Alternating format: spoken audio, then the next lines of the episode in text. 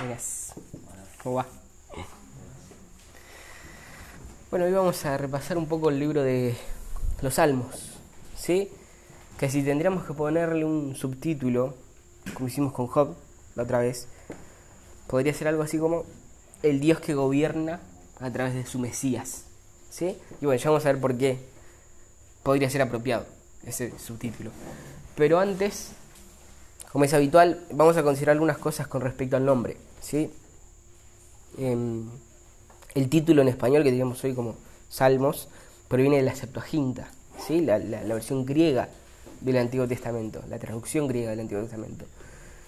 Y la palabra que aparecía ahí en la Septuaginta era salmoi, ¿sí? y esto también pasó después por la Vulgata, la Vulgata latina, que ahí decía Liber Salmorum, pero realmente la palabra hebrea original, de la cual la Septuaginta tradujo salmoi, en primera instancia era eh, mitzmor.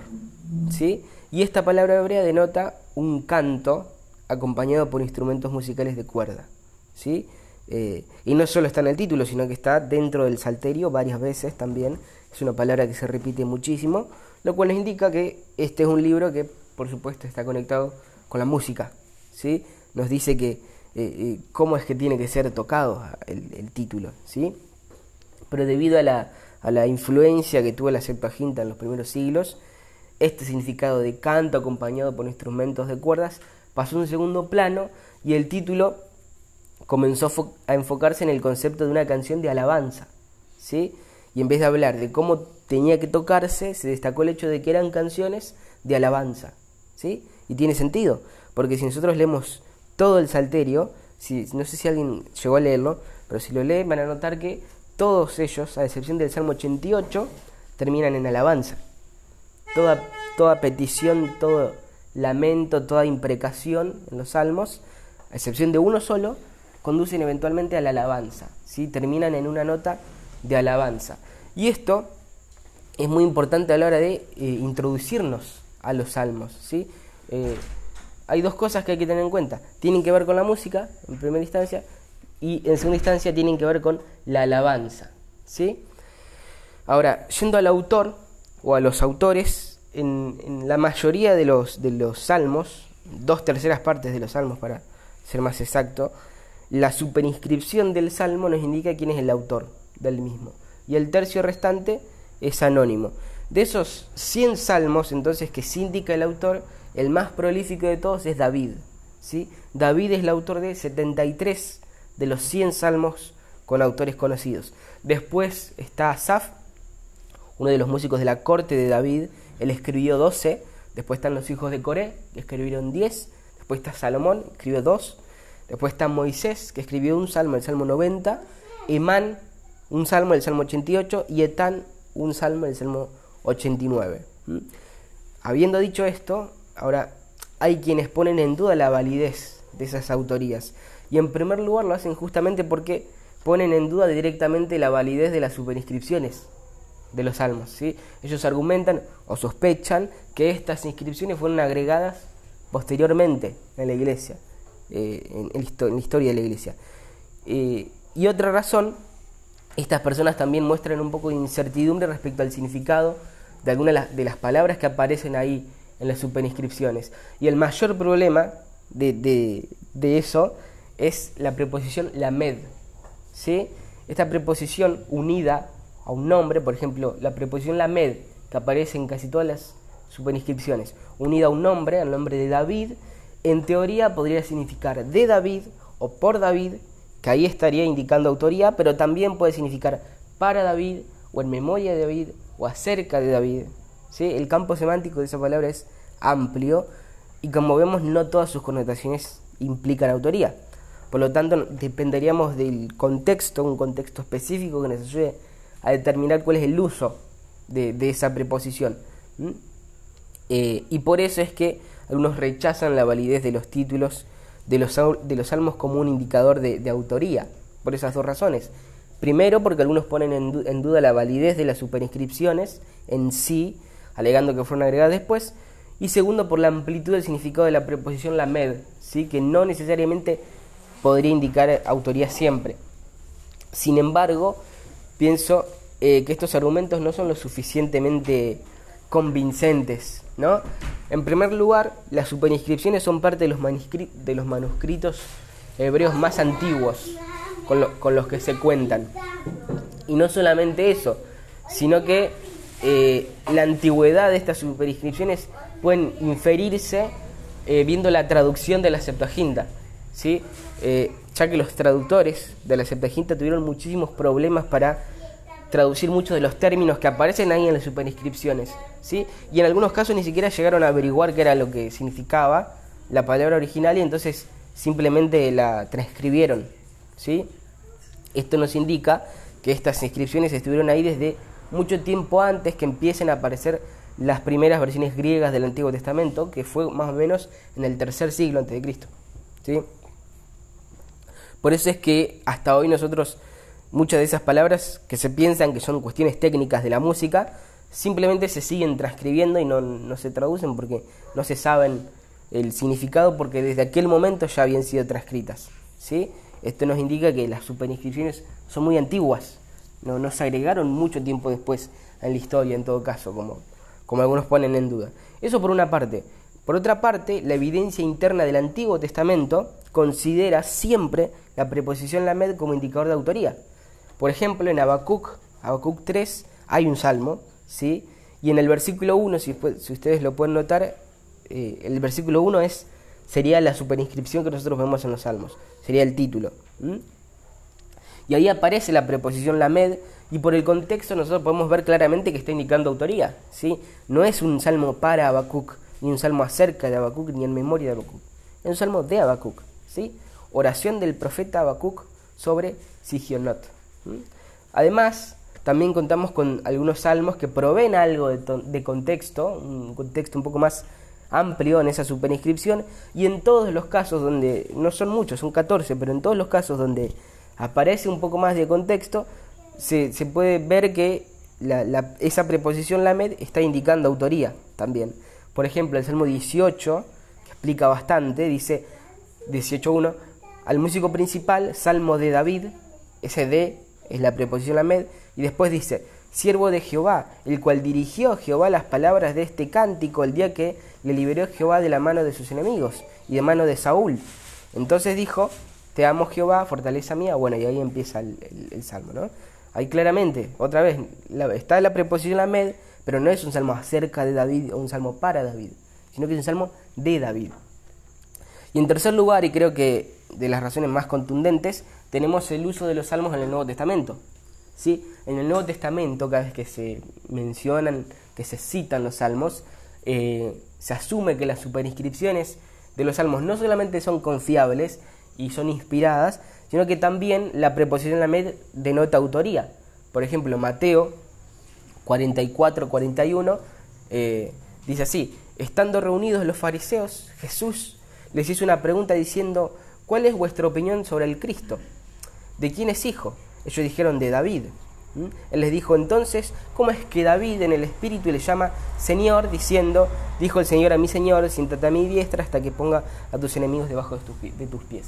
¿Sí? Él está asumiendo que ese salmo lo escribió David, ¿sí? le atribuye esa autoridad a David, y así eso mismo pasa muchas veces, Hechos 2.25, porque David dice de él, y ahí cita el salmo, Hechos 4.25, eh, el que por el Espíritu Santo, por boca de nuestro Padre David, tu siervo, dijiste, y ahí cita el Salmo, Hebreos 4.7, Dios otra vez fija un día, hoy, diciendo por medio de David, después de mucho tiempo, como se ha dicho antes, y ahí cita el Salmo, ¿sí? Los autores del Nuevo Testamento confían en las superinscripciones para determinar la autoría de los salmos.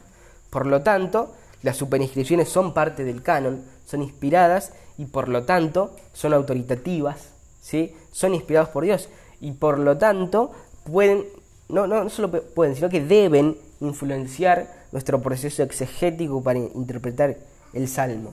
¿sí? Hay gente que incluso la pasa de largo, ¿sí? pero el salmo no comienza donde comienza la, la canción, digamos, sino que el salmo comienza con la superinscripción. ¿sí? Son inspirados por Dios, están ahí por alguna razón y cada palabra importa. Una vez sabemos quiénes están detrás de estos salmos, o la mayoría de los que están detrás de estos salmos, ya podemos deducir algunas cosas con respecto a las fechas también.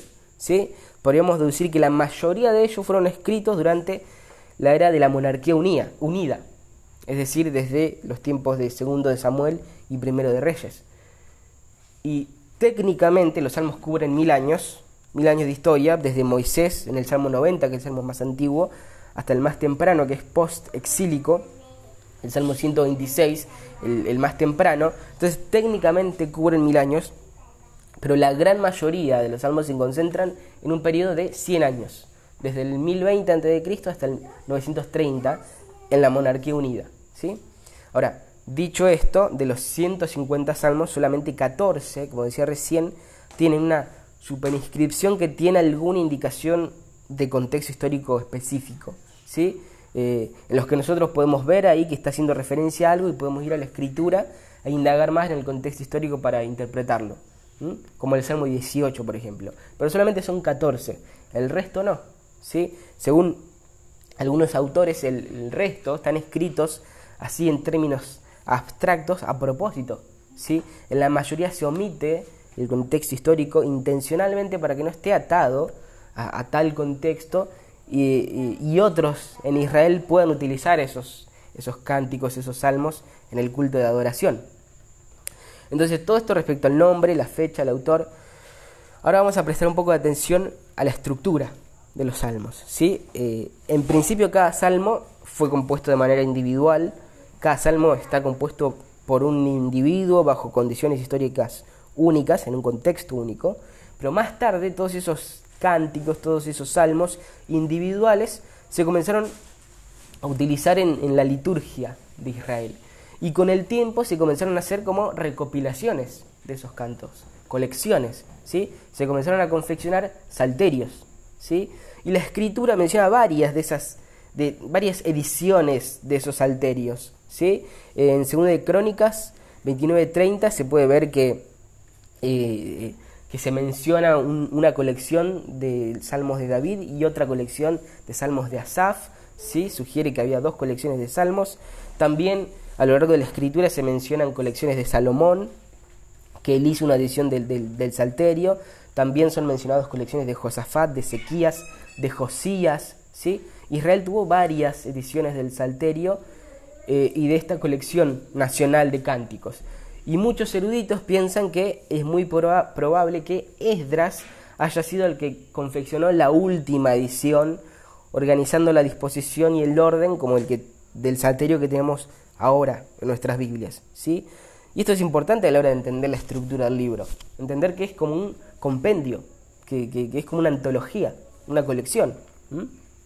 Concretamente, el Salterio como lo tenemos nosotros hoy consta de cinco libros, cinco colecciones, ¿sí? Y cada uno de estos cinco libros termina con una doxología, una alabanza, que en la mayoría de las veces es una bendición sacerdotal, y esa es la manera más fácil de determinar cada uno de estos quiebres, ¿sí? Por ejemplo, el final del libro 1, Salmo 41, versículo 13, el final del, libro 1 dice, bendito sea Jehová, el Dios de Israel, por los siglos de los siglos, amén y amén. Salmo 72, versículos 18 y 20, final del libro 2. Bendito Jehová Dios, el Dios de Israel, el único que hace maravillas. Bendito su nombre glorioso para siempre, y toda la tierra sea llena de su gloria. Amén y amén. Aquí terminan las oraciones de David, hijo de Isaí. Salmo 89, versículo 52, final del libro 3. Bendito sea Jehová para siempre. Amén y amén. Salmo 106, 48, final del libro 4. Bendito Jehová Dios de Israel desde la eternidad y hasta la eternidad. Y todo, y diga todo el pueblo, amén, aleluya. Final de todo el salterio, final del libro 5. Ahí tenemos en realidad Salmo 146, 147, 148, 149 y 150, todos salmos de plena alabanza. Esa es como la gran doxología, doxología final, ¿sí? es el punto más alto del libro de los salmos, al final. ¿Sí? Esa es la forma más clara de identificar esos quiebres. Ahora, ¿por qué cinco? ¿Sí? Bueno, la tradición judía explica, que, eh, eh, explica esta distribución de cinco libros como una alusión deliberada a la Torá. ¿sí? Así dice la tradición judía. Así como Moisés dio cinco libros de leyes a Israel, así también David dio cinco libros de salmos a Israel. Y esto es apropiado, ¿no? Moisés, como recordarán, con la ley de Dios instituye la liturgia de Israel, la Torá, los primeros cinco libros.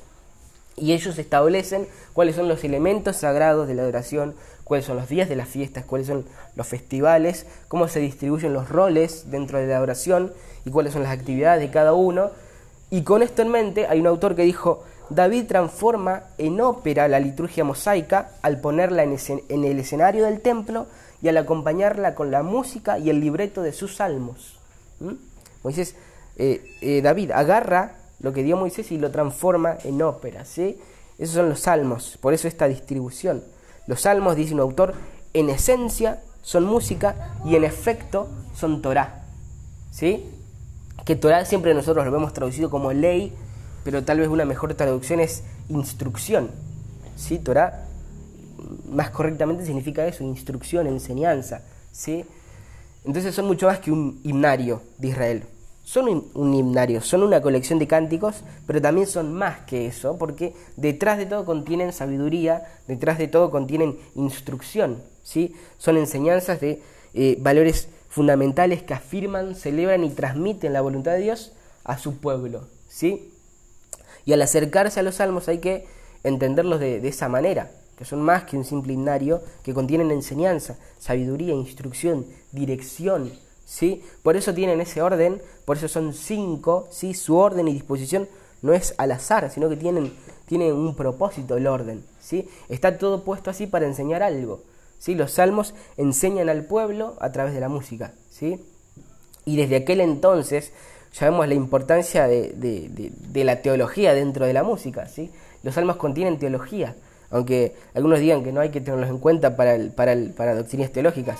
Lo contrario, los salmos enseñan teología. ¿sí? La manera en que más se instruyen es eh, a través de la teología, es lo que más enseñaban. ¿sí? Los salmos enseñan teología al pueblo y esa correcta teología, esa correcta enseñanza acerca de Dios, era lo que los llevaba a una verdadera, una genuina doxología, a una verdadera adoración. ¿sí? El punto más alto de la doxología, como lo vemos al final de todo el Salterio, al final del libro 5, donde eh, no son eh, vanas repeticiones, no es simple palabrería. ¿sí? En los salmos nosotros tenemos enseñanzas que finalmente transforman el corazón, enseñanzas que contienen teología, que muestran el carácter, la naturaleza de Dios, y esto es lo que lleva a una eh, genuina adoración, ¿sí? sea desde donde sea que nosotros nos encontremos. Ahora, teniendo esto en cuenta, eh, como la última edición que, se hizo del Salterio. Fue en el tiempo post-exílico, probablemente por Esdras, aunque esto no lo sabemos con total seguridad, pero sí sabemos que fue hecho en, el, en el tiempo post-exílico, bajo ese contexto histórico es natural que esta última edición que se hizo haya estado centrada en algo en particular. El Salterio, los cinco libros están centrados en una cosa, en el Mesías que iba a reinar sobre Israel eventualmente, ¿sí? Ahí es donde apuntan y es principalmente mostrando esto que muestran a Dios y que así conducen a la adoración, mostrando lo que iba a ser a través de su ungido, a través del Mesías, ¿sí? Eh, se le dio un orden a estos cánticos centrándose en la esperanza de la restauración que, tenía Israel, ¿sí? En esencia, esta distribución responde a la gran necesidad que tenía el pueblo tras el exilio. ¿sí? Ellos necesitaban ver al Mesías. ¿sí? necesitaban verlo y qué mejor que esperarlo con canciones y alabanzas hasta que por fin venga y, instaure su reino. Eso era lo que ellos necesitaban eh, recordar, escuchar en ese momento, ¿sí? lo que necesitaban recordar. Eh, después de haber fallado, vez tras vez, como vimos cuando estudiamos los libros históricos, después de haber fallado incluso después de esa gran disciplina que fue el exilio. Ellos necesitaban recordar que venía el Mesías y en conformidad al pacto iba a reinar eternamente. ¿sí? Si tuviéramos que definir un propósito, bueno, no sería eh, fácil porque son 150 salmos y como dijimos, en primera instancia eran individuales y tienen diferentes contextos, situaciones y propósitos. Pero si igual tuviéramos que definir un propósito para todo el salterio, eh, sin dudas eh, podemos ver algunas, algunos denominadores comunes. ¿sí? El mayor de ellos, el hilo conductor, que lo ata todo, es, por supuesto, como ya venimos repitiendo, la doxología. El hilo conductor que lo ata todo es la adoración a Dios, la genuina adoración a Dios proveniente de alabanzas que contienen teología, ¿sí? que enseñan teología. Así es como conducen a la adoración. Y el contexto de estos cantos que enseñan teología y que así dirigen a la verdadera adoración es la espera de la llegada del Mesías. La mirada, la esperanza puestas en el Mesías que habría de venir. ¿Sí? Ahora, habiendo considerado estas cuestiones preliminares, vamos a pasar rápidamente a ver el contenido del libro. Y para eso vamos al principio, vamos a los Salmos 1 y 2. Los Salmos 1 y 2 son la introducción a todo, ¿sí? son el gran portón, los dos pilares por los cuales uno, por los cuales uno tiene que, que pasar eh, antes de adentrarse a los salmos. ¿sí? Salmo 1 y Salmo 2. Eh, y se puede ver que son particulares a simple vista. Si pueden observar los salmos 1 y 2, van a notar ambos carecen de superinscripción. Y visto así de manera aislada, pareciera no tener nada especial. Eh, pero la verdad es que si nosotros lo colocamos dentro del contexto del libro 1, sí son bastante particulares, porque la gran mayoría de los salmos del libro 1 sí tienen superinscripciones. Las excepciones, aparte del 1 y 2, son el Salmo 10, que se piensa que es probable que sea, el Salmo 9, perdón, no, el 10, sí, que se piensa que es parte del Salmo 9, por eso no, tiene superinscripción. Y la otra excepción es el Salmo 33. De los primeros 41 salmos que están en el libro 1, hay como máximo cuatro salmos que carecen de, inscripción el Salmo 1, el Salmo 2, el Salmo 10 y el Salmo 33. Y esto convierte a estos primeros dos salmos en algo particular. Pero además de esto, otra característica distintiva de estos dos salmos es el lenguaje. ¿sí? El Salmo 1 y 2 comparten un lenguaje singular, distinto al resto de los salmos. Y además, ambos también comparten un mensaje. Parece haber un mensaje homogéneo en los salmos 1 y 2. ¿sí? ¿Y cuál es ese mensaje? Bueno, Primero en el Salmo 1 vemos que el justo, no sé, si recuerdan si lo leyeron hace mucho o hace poco, pero en el Salmo 1 vemos que el justo, ese hombre bienaventurado que menciona, va a ser recompensado y va a triunfar sobre el malo en el día del juicio. Y esta generalización que se hace eh, sobre el justo, prevaleciendo sobre el malo, que vemos en el Salmo 1, se concretiza en el Salmo 2, en esa historia de salvación mediante el río ungido de Jehová. ¿Sí?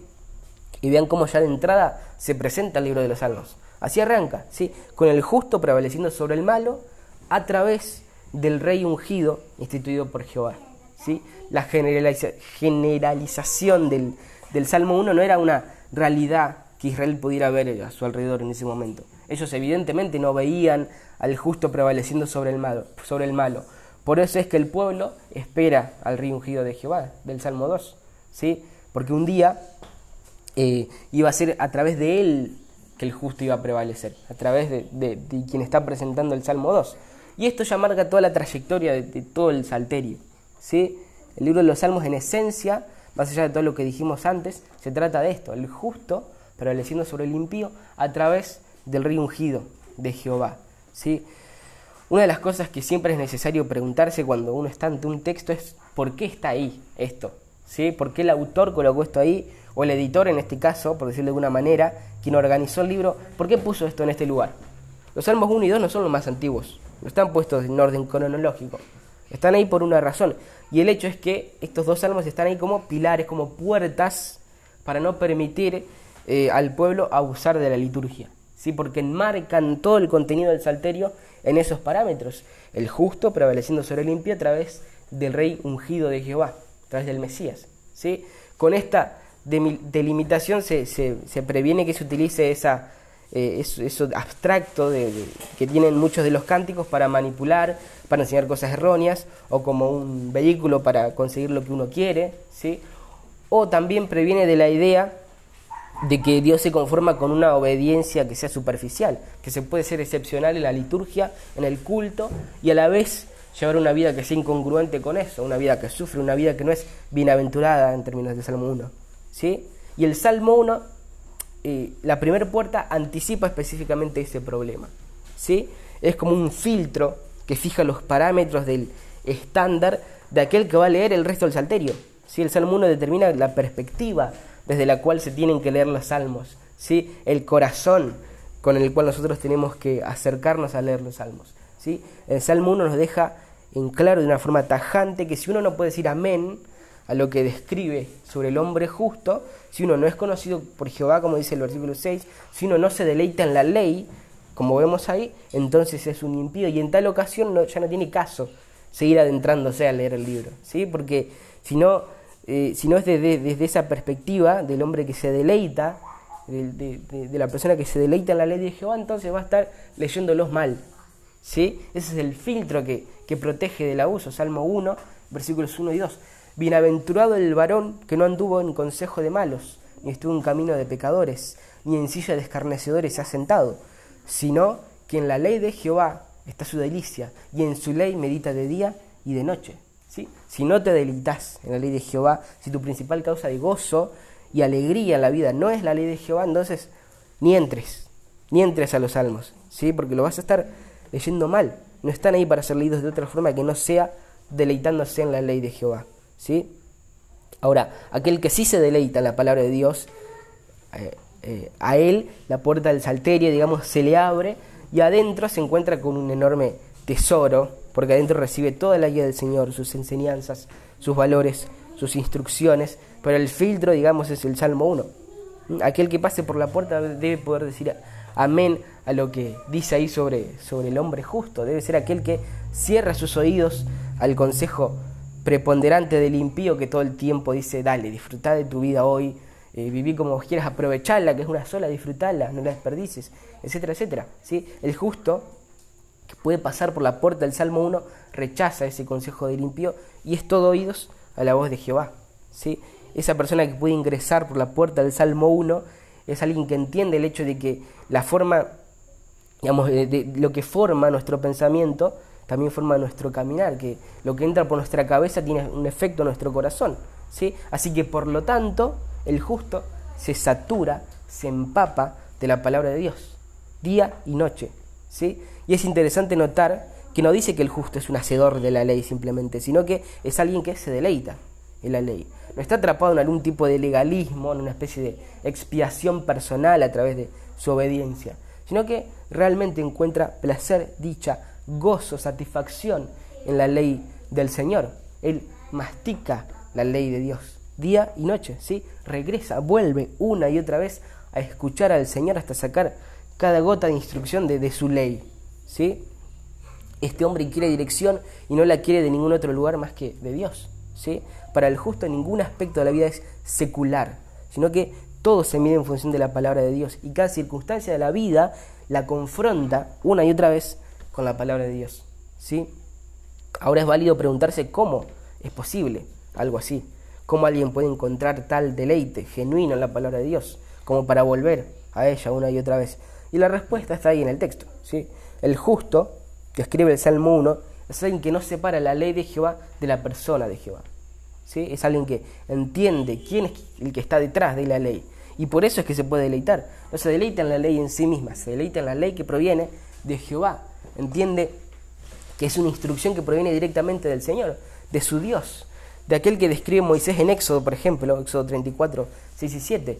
Y pasando a Jehová por delante de él, proclamó Jehová, Jehová, fuerte, misericordioso y piadoso, tardo para la ira, grande en misericordia y verdad, que guarda misericordia a millares, que perdona la iniquidad, la rebelión y el pecado, que da que de ningún modo tendrá por inocente al malvado, que visita la iniquidad de los padres sobre los hijos y sobre los hijos de los hijos hasta la tercera y cuarta generación. ¿sí? El hombre que puede pasar por esta puerta de los salmos, el justo, no se cree la mentira de que hacer la voluntad de Dios es perder toda satisfacción en la vida. ¿sí? Porque es una mentira. ¿sí? A veces es atractiva, eh, lo sé, pero es una mentira. ¿sí? El, justo del Salmo 1 lo sabe. ¿sí? Y por eso ama la ley de Jehová. Y por eso continuamente elige obedecer la instrucción sin perder de vista aquel que está detrás de la ley. Él obedece porque ama la ley, porque en la ley no deja de ver el toque personal del Señor. Y el resultado de esto es una relación estrecha del justo con el Señor. O al revés, eh, lo demás es resultado de la relación estrecha del justo con el Señor. Versículo 6, porque Jehová conoce el camino de los justos, mas la senda de los malos perecerá. ¿sí? Él es conocido, él es guardado por Jehová. El justo obedece porque se deleita en la ley, porque detrás de la ley está el Señor y tiene esta irresistible atracción hacia Él porque es conocido por el Señor. ¿sí? El Salmo 1 es un filtro que protege de la posibilidad de abusar de los salmos. Dice el que puede ingresar a esta mina de sabiduría, de instrucción, tiene que ser este, el que se deleita en la ley de Dios, el que es conocido por Dios, el que eh, puede entrar a la congregación de los justos que cantan los salmos, no de una manera superficial, sino de una manera espiritual, de una manera profunda, de una manera real. ¿Sí? Ese es el que puede entrar. Y esto es lo primero que nos presenta el libro de los Salmos. Ahora, una vez que ingresamos por esta puerta, del otro lado nos topamos con el Salmo 2. Y noten lo que hace. En cierto sentido, el Salmo 2 intensifica a los malos y reduce a los justos, que vemos en el Salmo 1. Vean el versículo 1. Ahora, digamos, eh, los, los, los impíos son multitudes, multitudes que se están amotinando, pueblos enteros que están tramando cosas, naciones enteras. ¿sí? En el Salmo 2 se intensifica el impío del Salmo 1, pasa de unos pocos a muchos, y, también se reducen los justos, porque en el Salmo 2 el justo se reduce a uno solo, al rey, eh, al ungido de Jehová, al Mesías que habría de venir por la línea de David. Noten, ven el Salmo 1, versículos 1 y 6, ahí vemos que el impío se opone a Jehová, y en el Salmo 2.2 vemos esto, se levantarán los reyes de la tierra y príncipes consultarán unidos contra Jehová y contra su ungido. ¿Sí? En esta intensificación de malos y perversos, no van solamente en contra de la ley y de Jehová, sino que también van en contra del ungido de Jehová. ¿Sí? El Salmo 1 describe la causa y consecuencia del justo contra el malo y el Salmo 2 describe la causa y consecuencia de los malos. ¿sí? Y así es que ambos salmos preparan a los que van a meditar en esta colección de alabanzas de todo el salterio, a interpretar cada salmo con respecto a estas dos cosas, tanto al rey, al ungido de Jehová, como a ellos mismos como individuos dentro del reino del ungido de Jehová. ¿sí? Uno tiene que saber dónde está plantado antes de entrar al salterio. ¿sí? Y una vez que entra se encuentra con el tema principal del libro, que es justamente lo que estamos diciendo, el rey de Jehová. Y, y noten algo en la coronación de este rey en el versículo 7 del Salmo 2. Dice, yo publicaré el decreto. Jehová me ha dicho, mi hijo eres tú, yo te engendré hoy. Pídeme y te daré por herencia las naciones y como posesión tuya los confines de la tierra. ¿Sí? En esta coronación se recita una versión poética del pacto davídico. ¿sí? Es un lenguaje que se conoce como de filiación de padre e hijo entre Dios y los descendientes de David. ¿sí? El ungido en lo que es el salterio desempeña un papel prominente. Lo vemos especialmente acá, lo vemos por supuesto desparramado por todo el salterio, pero también aparece de manera especial en las uniones de los libros, por ejemplo, Salmo 72, Salmo 89, ¿sí? son salmos que hacen énfasis en este ungido. Le está recordando a Israel que la historia no, no terminó todavía. ¿sí? En los primeros dos libros del Salterio, en el libro 1, Salmos 1 al 41, y en el libro 2, Salmos 42 al 72, vemos claramente esto. ¿sí? Estos dos libros, estas dos colecciones, tienen un alto contenido de las alusiones, digamos, de, al pacto davídico. ¿sí? Eh, los salmos de los dos primeros libros en general hablan, anticipan, aluden al rey, al Mesías, al que vendría de la prole de David, ¿sí? a este individuo excepcional. El verdadero justo que se deleita en la ley de Jehová, eh, de día y de noche sería él, ¿sí? y cuyo reinado proporcionaría victoria a los suyos. Dentro de los dos primeros libros hay un flujo de pensamiento que es constante y no tenemos que perder eso, ¿sí? Hay una colocación, como dijimos, hay un arreglo intencional y acá en estos primeros dos salmos podemos verlo. El salmo 1 es la puerta, el filtro, la perspectiva, el parámetro desde el cual uno debe acercarse a los salmos. Y el salmo 2 establece el tema de los salmos y desde ahí sigue. ¿sí? Salmo 3 y 41 hablan de la confianza del rey, la protección, la seguridad de Jehová frente a sus enemigos. En el salmo 72 vemos múltiples peticiones para ese hijo del rey. ¿sí? Se pide que gobierne con justicia, eh, que sus dominios y su herencia estén seguros, que viva por mucho tiempo, que sea bendecido. Es decir, el, el, pacto que Dios hizo con David es aludido y es introducido en el Salmo 2, cuyas promesas, en cuyas promesas David descansa, eso lo vemos en el Salmo 3 y 41, y, ahora estas promesas en las que David descansaba se transmiten a los descendientes de David en esa serie de peticiones que vemos a favor del Hijo, su descendiente, el Mesías, se transmiten a ellos eh, en, en, el Salmo 72. ¿sí? Eh, y por eso es, eh, es importante escuchar lo que dice el versículo 10 del Salmo 2. Ahora pues, oh reyes, sed prudentes, admitid amonestación, jueces de la tierra. Servid a Jehová con temor y alegraos con temblor. Honrad al Hijo, para que no se enoje y perezcáis en el camino, pues se inflama de pronto su ira. Bienaventurados los que en Él confían. ¿Sí? Bienaventurados los que confían no en la ley, sino en Él. ¿Sí? Observen estas cinco cosas. Escuchen la amonestación, sirvan a Jehová, alégrense con temblor, honren al Hijo, que también puede ser traducido como besen al Hijo. ¿sí? Antes de entrar al salterio, es necesario que besemos al Hijo, al ungido. ¿sí? Si no, no, no nos metamos, no nos adentremos, porque la rebelión, vemos en Salmo 2, lleva a la destrucción. ¿sí? Y noten eh, qué hermoso esto del Salmo 2, porque aunque es una amonestación que pide tener cuidado antes de entrar, podemos ver que es una advertencia que se le está haciendo a todos los pueblos, a todas las naciones, esas que estaban amotinadas, que estaban tramando cosas. ¿Sí? Los que gritan, rompamos nuestras ligaduras como si fuera un grito de, de revolución. ¿Sí? Y esto se extiende a todos los pueblos, hasta nosotros hoy, y sigue resonando ahora ese mismo llamado, la misma amonestación, la misma exhortación, besen al Hijo, ¿sí? porque no hay refugio fuera de Él. Y es importante saber también que este llamado es para todos los días. ¿sí? Todos los días es necesario que nosotros mm, eh, nos rindamos, ¿sí? rendir nuestro ego, doblar nuestras rodillas y servir a este ungido con temor, temblor y con adoración, simplemente porque Él es el Rey. ¿sí? Entonces, el Salmo 1 y 2 nos introducen a Él, los libros 1 y 2 nos hablan de Él permanentemente, de este Mesías, sin embargo, el libro 3, eh, nosotros llegamos al libro 3 y ahí nos encontramos con un cambio repentino, ¿sí? porque el libro 3 termina con una perspectiva diferente. ¿sí? Eh, el libro 3 es el libro, si se quiere llamarlo así, más oscuro de todo el Salterio, ¿sí? porque en este libro, y presten atención cuando lo lean de nuevo, el libro 3 desde, tiene como una mirada eh, de desesperanza, y desde esa mirada el pacto davídico es considerado como algo del pasado. Si ustedes leen los salmos del libro 3 van a ver que todo el tiempo es considerado como algo roto el pacto davídico, como algo quebrado.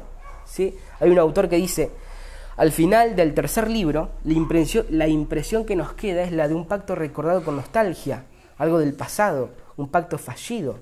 El pacto davídico introducido en el Salmo 2 ha quedado en la nada y la combinación de los tres libros concluye con un angustioso clamor de los descendientes davídicos. ¿sí? En el libro 3 están la mayoría de los salmos de lamentos. En el libro 3 está el más angustiante de todos los salmos, el llamado la oveja negra de los salmos por algunos, que es el Salmo 88. El único salmo de todo el salterio que no termina en alabanza está justo casi al final del libro 3. ¿sí? En el libro 3 nosotros tenemos una imagen sombría, la, imagen que pinta el libro 3 es la de un pacto que ha sido olvidado, un pacto roto, un pacto fallido. ¿sí? Pero hay esperanza, porque vean, el Salmo 88 no es el último, es el penúltimo. ¿sí? Hay otro después de ese. Y si bien en este salmo permanece todo el tiempo esa nota característica eh, angustiosa que vemos en todo el libro 3, igual finaliza con alabanza. Y esto me hacía recordar a lo que vimos la otra semana sobre Job. Es como lo mismo, como que la fe se tambalea, pero de fondo se sigue confiando en el Señor. Por ejemplo, veamos el final del Salmo 89, el final del libro 3 versículos 46 al 52. ¿Hasta cuándo, oh Jehová? ¿Te esconderás para siempre? ¿Arderá tu ira como el fuego? Recuerda cuán breve es mi tiempo. ¿Por qué habrás creado en vano a todo hijo de hombre? ¿Qué hombre vivirá y no verá muerte? ¿Librará su vida del poder del Seol? Señor, ¿dónde están tus antiguas misericordias que juraste a David por tu verdad? Noten, ¿no? El pacto de David como algo olvidado. Señor, acuérdate del oprobio de tus siervos, oprobio de muchos pueblos que llevo en mi seno, porque tus enemigos, oh Jehová, han deshonrado, porque tus enemigos han deshonrado los pasos de tu ungido. ¿Mm? El, Mesías como una ausencia del Mesías. Pero termina igualmente en alabanza. Bendito sea Jehová para siempre. Amén y amén. ¿Sí? En el libro 3 hay como una ausencia de ese rey esperado y una sensación de que el pacto davídico ha fallado. Entonces el libro 4 comienza y ya no se apoya en el pacto davídico como vemos en los primeros dos libros. ¿sí? En el libro 3 Israel mira para atrás y no ve al ungido, eh, solo ve un pacto hecho a David que parece fallido, de manera que el libro 4 comienza y como no puede apoyarse en el pacto davídico, eh, como mira para atrás y solo se encuentra con la ausencia de ese ungido prometido a David, mira más para atrás. ¿sí? Y es así que el libro 4 comienza con el Salmo 90 que es el Salmo de Moisés. Israel ante la desolación que siente tiene que ir más allá de David y noten el patrón, noten cómo no está ordenado de manera azarosa, porque hasta ahora, en los tres libros primeros, desde el Salmo 1 al 89, Moisés había sido mencionado una sola vez, en el 72, 77-20, una sola mención. Pero ahora, en el libro 4, Moisés es mencionado siete veces. Sin dudas hay un incremento importante, ¿sí? De una sola vez en tres libros a siete veces en un solo libro. 91, 99, 6, 103, 7, 105, 26, 106, 16, 23 y 32. ¿sí? De una a siete.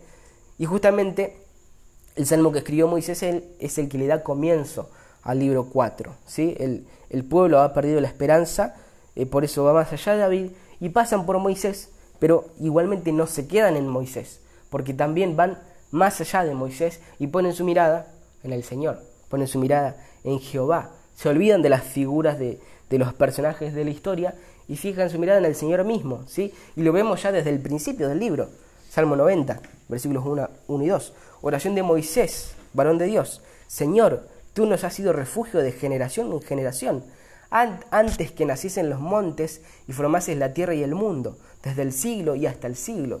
Tú eres Dios. ¿sí? Por eso es que en este libro, en el libro 4, es donde nosotros encontramos todos los salmos que son conocidos como salmos de entronización. ¿sí? Como uno, el, que mandó Jaso hoy a la mañana era uno de estos salmos. ¿sí? Salmos que hablan, que describen, no a David, no a Moisés, sino a Jehová.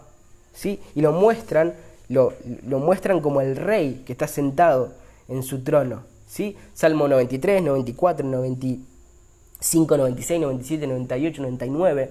Todos salmos de entronización que describen a Jehová como esa figura singular que está ahí inamovible sentado en el trono. ¿sí? Él ha sido el refugio de Israel en el pasado, mucho antes de que la monarquía se instaurara, y era evidente que iba a seguir siendo su refugio ahora que la monarquía ya no estaba. Bienaventurados los que confían en Él, es lo que, eso es lo que está recordando el, el libro 4. Y por último, llegamos al libro 5, que por supuesto está claramente relacionado con el libro 4. Vean cómo termina el libro 4. Salmo 106, versículos 47 y 48. Sálvanos, Jehová Dios nuestro, y recógenos de entre las naciones. Esto claramente es una referencia al exilio. Se está refiriendo al exilio. Sálvanos, Jehová Dios nuestro, y recógenos de entre las naciones para que alabemos tu santo nombre, para que nos gloriemos en tus alabanzas. Bendito Jehová Dios de Israel, desde la eternidad y hasta la eternidad, y diga todo el pueblo, amén, aleluya. ¿Sí? Y ahora vean cómo comienza el libro 5, Salmo 107, versículos 1 al 3. Alabad a Jehová, porque Él es bueno, porque para siempre es su misericordia.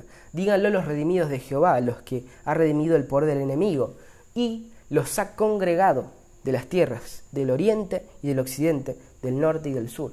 Ya no está más el exilio. El Señor los ha congregado. Y ahora, casi saliendo definitivamente del pasaje oscuro, del valle de sombra de muerte en, términos del, Salmo 23, ahora sí se vuelve a hablar de David, otra vez. ¿Sí? El libro 5, eh, eh, en el libro 5 eh, surge de vuelta David, ¿sí? y tenemos dos mini colecciones de Salmos de David de nuevo los salmos 108 al 110 y los salmos 138 al 145. Son de autoría davídica. ¿sí? Recién acá aparecen otra vez estos salmos.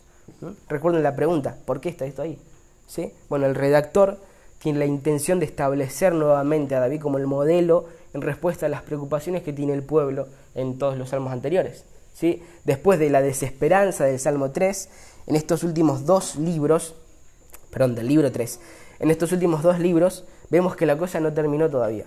¿sí? Que Jehová todavía está entronizado como el soberano del universo y que continúa siendo fiel a su pacto. Y por eso el libro 5 vuelve eh, a, mencionar a David, vuelve a mostrar a David. ¿sí? Y de manera particular vemos que en los Salmos 108 al 110 David eh, vuelve a surgir ahora específicamente como alguien sabio, el sabio que presta atención a las advertencias, que confía plenamente en Jehová.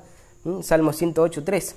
Te alabaré, oh Jehová, entre los pueblos, a ti cantaré, salmos entre las naciones. Él es el paradigma a seguir, ¿sí? ya sea para los que todavía seguían en el exilio o los vulnerables que estaban volviendo rodeados de enemigos, todos necesitaban recordar esto que dice David, que la confianza en Jehová es lo único realmente efectivo. ¿sí? Versículo 12 del mismo Salmo.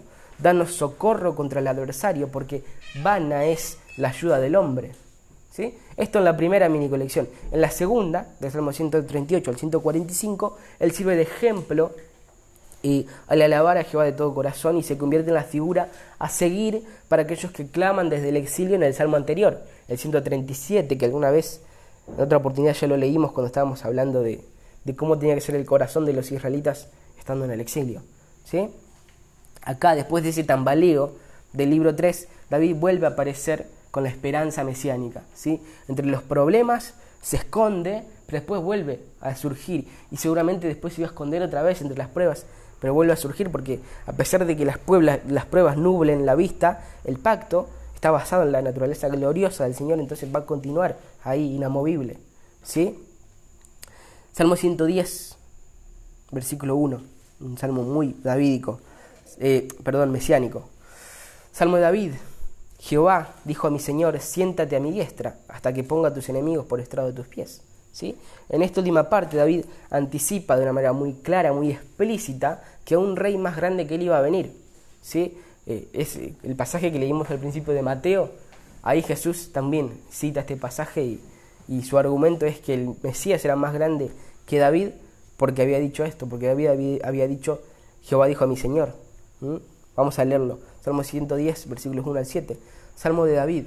Jehová dijo a mi Señor, siéntate a mi diestra, hasta que ponga a tus enemigos por estrado de tus pies. Jehová enviará desde Sión la vara de tu poder, domina en medio de tus enemigos. Tu pueblo se te ofrecerá voluntariamente en el día de tu poder, la hermosura de la santidad. Desde el seno de la aurora tienes tú el rocío de tu juventud. Juró Jehová y no se arrepentirá. Tú eres sacerdote para siempre, según la orden de Melquisedec. El Señor está a tu diestra, quebrantará a los reyes en el día de su ira, juzgará entre las naciones, la llenará de cadáveres, quebrantará las cabezas en muchas tierras. Noten el eco a Génesis, él aplastará la cabeza. Eh, la llenará de cadáveres, de cadáveres, quebrantará las cabezas de muchas tierras, del arroyo beberá en el camino, por lo cual levantará la cabeza. ¿sí? El rey del Salmo 110 no solo es rey, es un rey, es sacerdote según la orden de Melquisedec, es un guerrero, es el gran libertador, ¿sí? Este es el rey que ellos estaban contemplando y que estaban esperando. Y con él mismo a la diestra de Dios, eventualmente el día que esperaban era cuando ellos aplasten a los reyes rebeldes y gobiernan la tierra. ¿sí? El Señor está a tu diestra, quebrantará a los reyes en el día de su ira, juzgará entre las naciones, la llenará de cadáveres, quebrantará las cabezas en muchas tierras, del arroyo beberá en el camino, por lo cual levantará la cabeza. ¿Mm? Ese rey iba a ser victorioso, notas mesiánicas de esperanza para Israel. Otro salmo súper mesiánico en esta sección, el 118, que no lo vamos a leer todo, pero versículos 22 a 23. La piedra que desecharon los edificadores, ha venido a ser cabeza de ángulo. Y bien qué hermoso. De parte de Jehová viene esto. Y es cosa maravillosa a nuestros ojos. Y vean cómo termina, versículo 26. Bendito el que viene en el nombre de Jehová. Desde la casa de Jehová os bendecimos. ¿sí? Hoy nosotros sabemos quién es este que iba a venir en el nombre de Jehová. Es nuestro Señor Jesucristo. Ya vino. De hecho, ya expió nuestros pecados, venció por nosotros, venció al ofrecerse como sacrificio vicario, sustitutivo, ¿sí? el justo por los injustos, para llevarnos a Dios. El que no conoció pecado por nosotros, lo hizo pecado para que nosotros fuéramos hechos justicia de Dios en él. ¿sí? Venció al pecado, a la muerte, a Satanás, al recibir de manera sustitutiva la ira de Dios, al beber de la copa de ira que nos correspondía a nosotros. ¿sí? Él cumplió con todo, cumplió con la escritura, satisfizo la santidad de Dios, satisfizo la justicia de Dios, cumplió con el pacto mosaico del cual Israel falló y estableció un nuevo pacto, ¿sí? es el cumplimiento del pacto davídico, ¿sí? al pisar la tierra por primera vez él inauguró el reino de Dios, ¿sí? y apelando a las escrituras en conformidad a su naturaleza, su carácter, nosotros podemos estar plenamente confiados de que un día va a consumarlo finalmente, ¿sí? y ese día eh, el día que todo su pueblo espera, que nosotros esperamos, va a llegar. ¿sí? Y es ahí donde debería estar nuestra, nuestra esperanza. Así que bueno, sé que fue un poco particular. Tal vez debería haber hablado de, los tipos de salmos y de cosas que son técnicas, que son importantes y útiles para la interpretación. Ni siquiera les pasé el bosquejo, como habrán notado. Pero bueno, quería, no quería dejar de reflexionar estas cosas. ¿sí?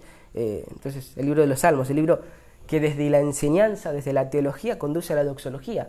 El libro que conduce a la adoración genuina a Dios al enfatizar algo, que un día el justo, el que se deleita en el Señor, va a prevalecer y lo va a hacer a través del gobierno del rey ungido de Jehová, a través del Mesías, de aquel que había sido prometido a David. ¿sí? Por medio del Mesías, un día, aquel que se deleita en el Señor va a prevalecer. Y como dice el pasaje que leímos recién, de parte de Jehová es esto, y cosa maravillosa a nuestros ojos. ¿sí? Y por eso es que toda la gloria, toda la devoción, toda la adoración por estas cosas son suyas, son del Señor. ¿sí? Así es como nosotros llegamos a la gran doxología, a la adoración, a la gran adoración final que vemos al final de los, de, los salmos, del salterio. ¿sí? Eh, así que bueno, esto nada más. Si Dios quiere, la semana que viene seguimos con proverbios, seguramente ya de una manera más